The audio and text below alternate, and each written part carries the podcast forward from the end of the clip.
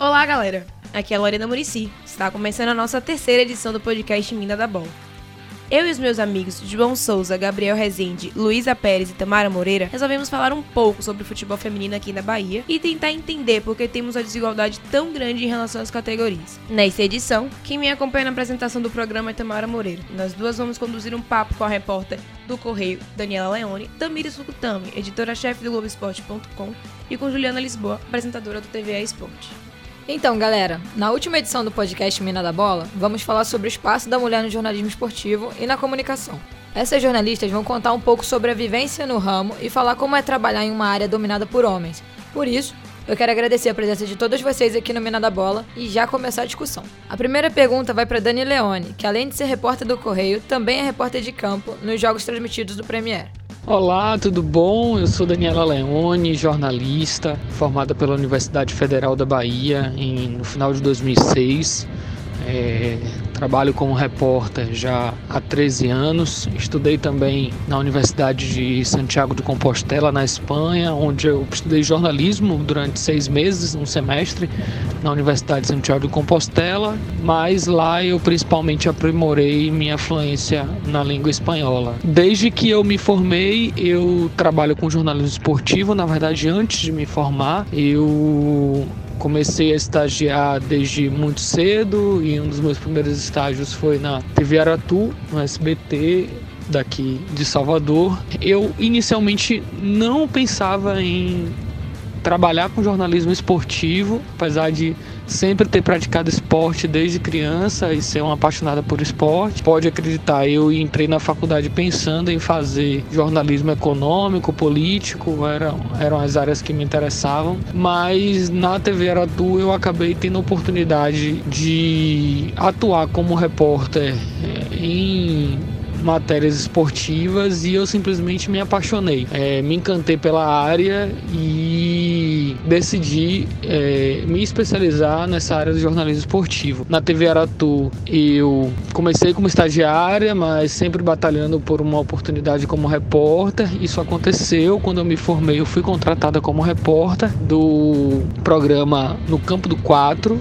É, programa bastante tradicional de esportes do SBT e durante um ano eu atuei como repórter de esportes do No Campo do 4. Ao mesmo tempo, eu também trabalhava como repórter freelancer para o jornal esportivo Lance do Rio de Janeiro eu fazia é, a correspondência aqui em Salvador dos, da, das temáticas aqui da Bahia e também fazia reportagens para os cadernos especiais Salvador da revista Veja. Esse muito mais voltado para entretenimento do que propriamente para esporte. Depois de um ano na TV Aratu, a Record, TV Record daqui de Salvador, ela adquiriu os direitos do Campeonato Baiano de Futebol e foi quando eu recebi o convite para trabalhar na equipe esportiva de lá. Trabalhei durante todo o período que a Record foi detentora dos direitos do Campeonato Baiano e quando a Record finalizou o contrato, eu então fui convidada pelo jornal Correio, pela editoria de esportes do jornal Correio, para eu ainda estava na Record, mas fui convidada pelo jornal Correio e por ter acabado basicamente o núcleo esportivo da TV Record, decidi aceitar o, o desafio, né? Apesar de já ter feito jornalismo impresso para revista, aceitei o desafio de fazer jornalismo impresso diariamente. E foi muito bom. Eu entrei no Correio em 2010, no final de 2010, lá para agosto de 2010 mais ou menos, e estou no Correio até hoje, né, desde 2010. E também logo em 2011, no começo de 2011, eu comecei a atuar fazendo trabalhos como repórter para a TV Bahia e também para as reportagens de campo do Sport TV, as quais eu faço até hoje. É, já são aí quase 10 anos atuando como repórter esportiva das transmissões de jogos do Sport TV, dos jogos de de principalmente de Bahia e Vitória.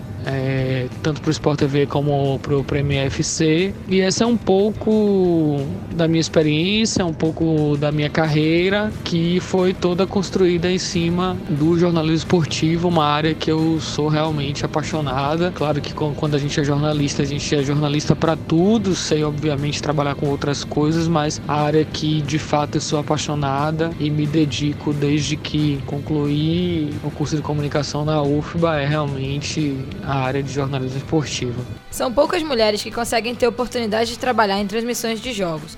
Dani, Clara Albuquerque foi uma das últimas comentaristas a participar de uma transmissão comentando jogos aqui na Bahia. Foi no Campeonato Estadual de 2012. O que você acha que pode ser feito para mudar esse cenário e jornalistas mulheres passarem a ter mais oportunidades como comentaristas e até narradoras? Você acha que nós mulheres já estamos tendo mais espaço? Olha, com certeza, hoje em dia, nós mulheres temos muito mais espaço do que quando eu comecei no jornalismo esportivo 13, 14 anos atrás. Eu me lembro que éramos muito poucas e o ambiente ainda era realmente bem hostil assim para a mulher. Hoje em dia a coisa se vê com mais normalidade, né? Mas eu acho que a gente ainda tem um longo caminho a percorrer, a galgar. É Acho que ainda há muito preconceito.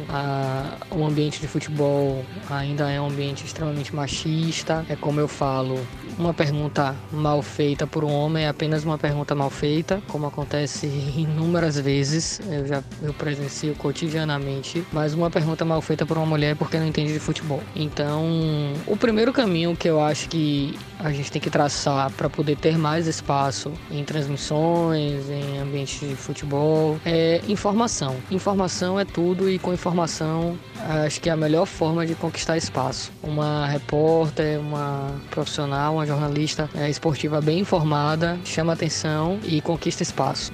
É, se você faz boas perguntas, se você pensa antes de perguntar. Se você está sempre bem informada, você vai conquistando espaço, vai conquistando respeito.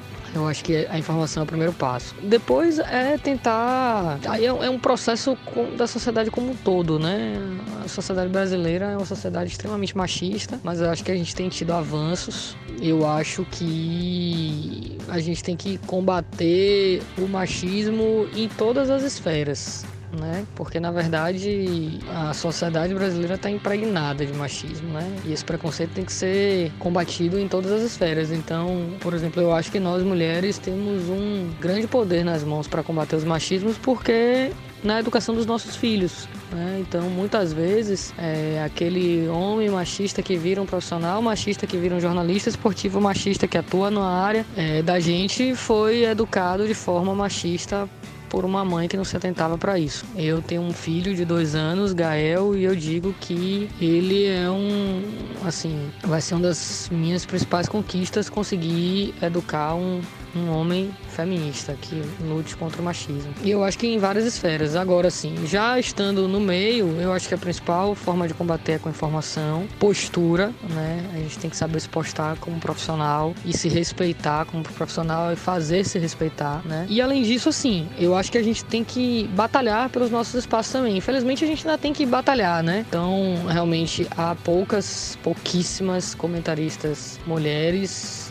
e quase nenhuma é, narradora mulher. É, a gente vê um projeto ou outro aqui, mas de fato a narração, por exemplo, os comentários nas transmissões de futebol são dominadas por homens. Né? Agora eu acho que assim que vale muito também de nós mulheres querermos ocupar aqueles cargos, né? Eu vejo muitas jornalistas esportivas querendo ocupar cargos de repórter, mas não vejo tantas querendo o cargo de comentarista ou de narradoras. Não sei se pelo próprio preconceito do meio, né? Porque você tem que ser desbravadora, mas assim, eu acho que a gente tem que buscar isso também. Eu, por exemplo, eu gosto muito de fazer reportagem, é, tanto no impresso como na TV, como em qualquer coisa. Eu gosto de contar histórias, eu gosto de buscar informação, mas eu, por exemplo, tenho uma vontade de narrar e ainda não comecei a batalhar por isso. Então eu não posso nem dizer que tive o não ou que houve preconceito, porque ainda não comecei a batalhar por isso. É, então eu acho que a gente tem que querer ocupar os espaços e se propor a isso. Quando eu comecei a fazer transmissão na TV Record, eu nunca tinha feito transmissão de futebol, mas era algo que eu queria fazer, eu queria ser repórter de campo. E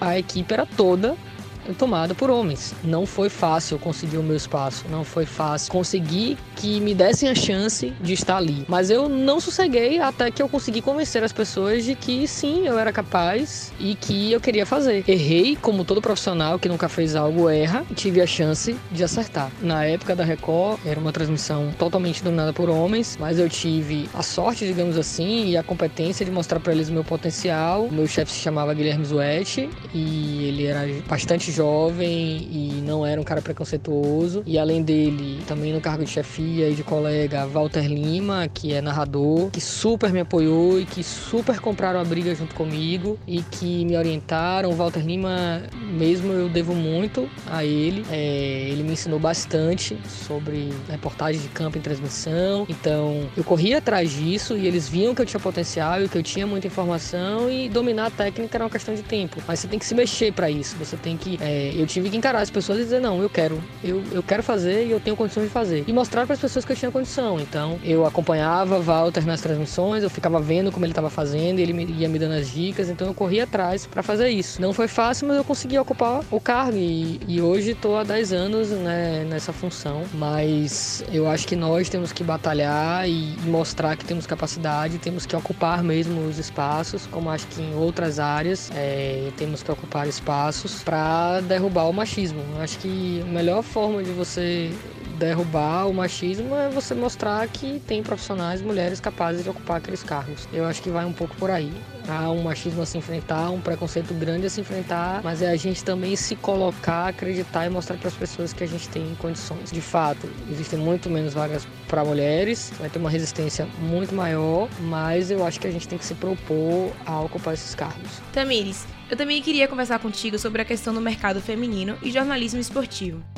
Você é editora-chefe do Globoesporte.com, então tem um carro de bastante expressão e liderança. Você acha que a pouca presença das mulheres no meio esportivo gera uma competitividade maior entre a gente por um espaço de destaque? Isso acaba limitando a presença feminina no meio? O que você acha que limita? Eu sou Tamires Fukutani, editora-chefe do Globoesporte.com aqui na Bahia. Eu me formei pela UFBA, né, pela Universidade Federal da Bahia. Não quero falar há quanto tempo, porque isso me deixa bastante triste. Mas eu comecei no jornalismo, na verdade, trabalhando na geral. Rádio Metrópole, passei também no Ibaía, e foi quando eu cheguei ao Ibaía que me jogaram no esporte, assim, de paraquedas. Eu jamais tinha trabalhado com esporte, eu não tinha conhecimento sobre o esporte, eu não sabia nem que diabo era um mata-mata. Acreditem, era verde, verde, verde. Mas depois que me deram esse desafio, o que foi que eu fiz? Eu disse: não, já que eu tô aqui, vão dar conta do recado. E a partir daí eu comecei a estudar, eu comecei a acompanhar. Tenho muitos livros, muitos livros, porque é uma cultura que eu não tinha, né, de história do esporte, muita coisa, inclusive eu não sei, muita, muita mesmo. E eu sempre procuro correr atrás. De lá do Bahia, eu fiz uma seleção, acabei indo para a Rede Globo lá em São Paulo. E por lá eu fiquei dois anos. Trabalhei no Jornal da Globo, no Globo Esporte São Paulo, no Esporte Espetacular, no Arena Sport TV, no Bem Amigos. Enfim, passei por vários, vários setores do esporte da TV Globo São Paulo. Depois depois de dois anos eu voltei para Salvador e casou de ser justamente a época em que estavam implantando o Globoesporte.com na Bahia. Então eu ajudei a formar essa equipe que hoje trabalha aqui, a formar a nossa rotina de trabalho, né? Todo esse processo desde o comecinho, lá em 2011.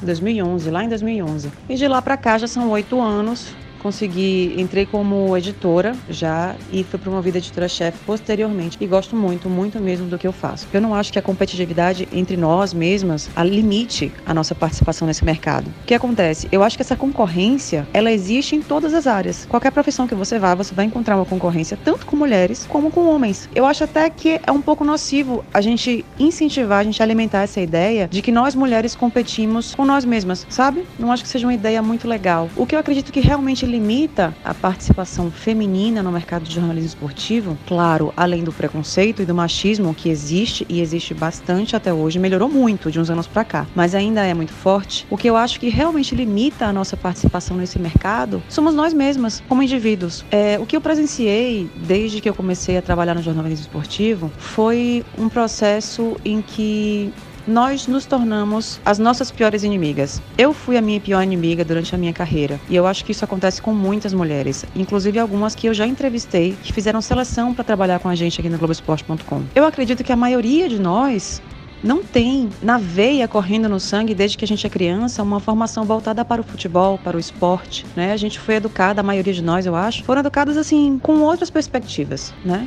Dentro, claro, daquela cultura machista em que nós vivemos até hoje. E isso dificulta bastante o nosso processo, pelo menos dificultou para mim, e eu vejo como uma dificuldade encarada por muitas, muitas mulheres que querem entrar no jornalismo esportivo. Como a gente não cresceu nesse meio, indo ao estádio, tendo acesso às informações, aprendendo sobre esporte, sobre futebol, quando você passa a trabalhar com isso, você sente uma defasagem enorme com relação aos homens que são criados já meio que naquela forminha, né, de ceboleiro. Então eu acho que a gente se limita a partir do momento em que a gente não acredita no nosso potencial. Grande parte das meninas que vieram conversar comigo para fazer seleção, por exemplo, para entrar no Globoesporte.com, eu percebia nelas uma insegurança, obviamente porque a maioria delas estava iniciando a carreira, mas acima de tudo, talvez uma falta de preparação. É justamente a falta que faz esse background que a gente tem da infância, do crescimento, de acompanhar o futebol, de tornar isso parte da nossa rotina. Por isso que eu acho que a gente se limita, sabe? Se você tem o objetivo de entrar no mercado de jornalismo esportivo, se prepara para isso. E mais importante, não deixe jamais que alguém te diga o que você não pode fazer. Eu enfrentei preconceito na minha carreira, desde o início, principalmente porque no início muito verde, né? Tendo que ter acesso a todas, essas, a todas essas informações, procurando saber das coisas e procurando me informar. E é difícil nesse meio, porque você não chega pronta. E as pessoas não têm paciência para que você amadureça. Então, nesse processo, você não pode deixar que tolham o seu potencial, sabe? Admitir para si mesma que você está começando agora, que você vai precisar tirar quilômetros de vantagem que os homens têm na sua frente, mas que você dá conta e que você é capaz. A gente não pode deixar que os outros nos limitem, sejam eles homens, mulheres, whatever. Hoje tem muito mais mulher no mercado de jornalismo esportivo e eu acho isso maravilhoso, inclusive muitas, mas muitas mesmo, muito competentes. É o momento da gente investir nisso. Eu acho que é o momento das mulheres se interessarem por isso e mostrarem que elas têm sim a capacidade de ser tão boas ou melhores do que os homens. Porque eu conheço muitas mulheres que são melhores do que homens no jornalismo esportivo. Então eu acho que a nossa maior limitação é essa. Nós mesmas, inclusive vocês duas, Tamara, Lorena, jamais, jamais deixem alguém dizer a vocês que vocês não podem fazer alguma coisa. Corram atrás, sim. Meta a cara, sim. Vá lá, faça a entrevista, mostre que você sabe, mostre que você tem conhecimento. Aproveite essa oportunidade, o espaço que está se abrindo agora no mercado. E jamais deixe que nenhum homem, ou até uma mulher que seja machista, porque a gente vive nessa cultura, estamos todos embrenhados nisso, jamais deixe que alguém diga a você o que você não pode fazer.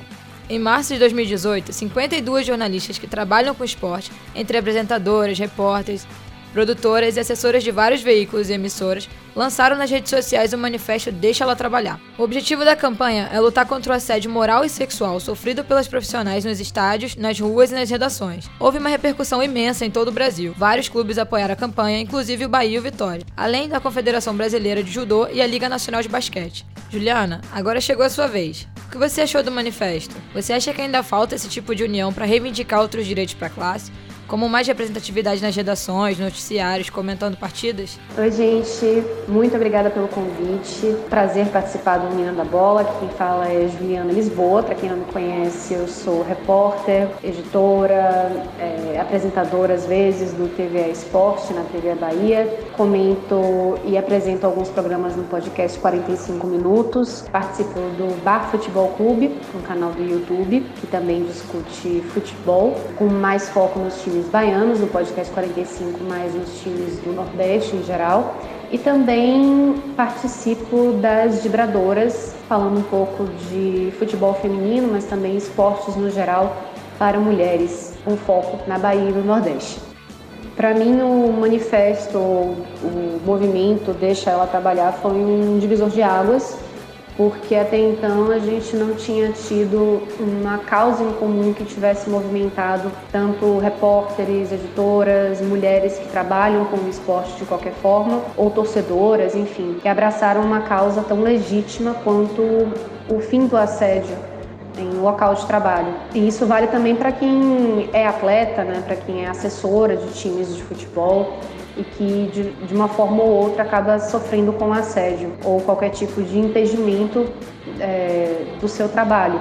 E acho que as coisas passaram a mudar, de repente não com a velocidade que a gente gostaria, mas eu acho que desde quando eu comecei a trabalhar com esporte, a visibilidade para a mulher melhorou bastante E o tratamento dessas mulheres profissionais melhorou bastante a partir desse protesto coletivo, né? Eu acho que isso mudou bastante, eu consigo enxergar aí, não digo uma obrigatoriedade, mas eu acho que os times, que os torcedores, que as pessoas que já lidavam antes com o esporte, na sua maioria homens, começaram a repensar algumas atitudes e tentar se colocar no lugar daquela mulher que antes eles viam como mais uma ou não levavam em consideração as especificidades de ser mulher e aí começaram a repensar algumas piadas, algumas formas de tratamento que são é, grosseiras ou que não são saudáveis ou educadas. Então eu acho que aí a gente começa a ter uma visão dessa mulher como profissional da, da área do esporte e que merece ser tratada como qualquer profissional.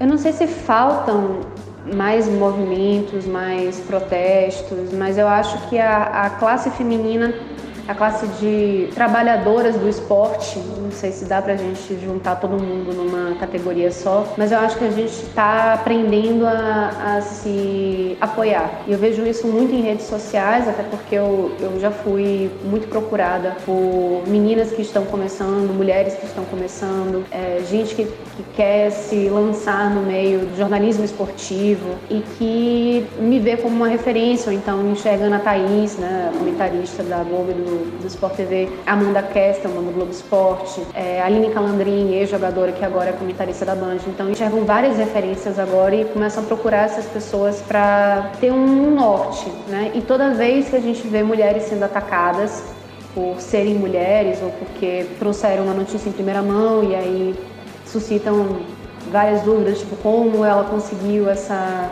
essa informação, o que, é que ela teve que fazer para conseguir isso. A gente ainda tem algumas pessoas que não, não acham possível que mulheres consigam ser profissionais e não serem beneficiadas por serem mulheres, por exemplo. Então, é, eu, eu, encontro nessas, nessas pessoas, nessas referências, uma rede de apoio muito bom. E agora com grupos de WhatsApp, por exemplo, a gente já, eu já tenho agora uns três grupos de WhatsApp que eu converso principalmente sobre o futebol feminino e a gente troca muita informação. Hoje em dia a gente tem muito mais informação para se trocar sobre futebol, mas principalmente sobre futebol de nicho, como é o caso do futebol feminino.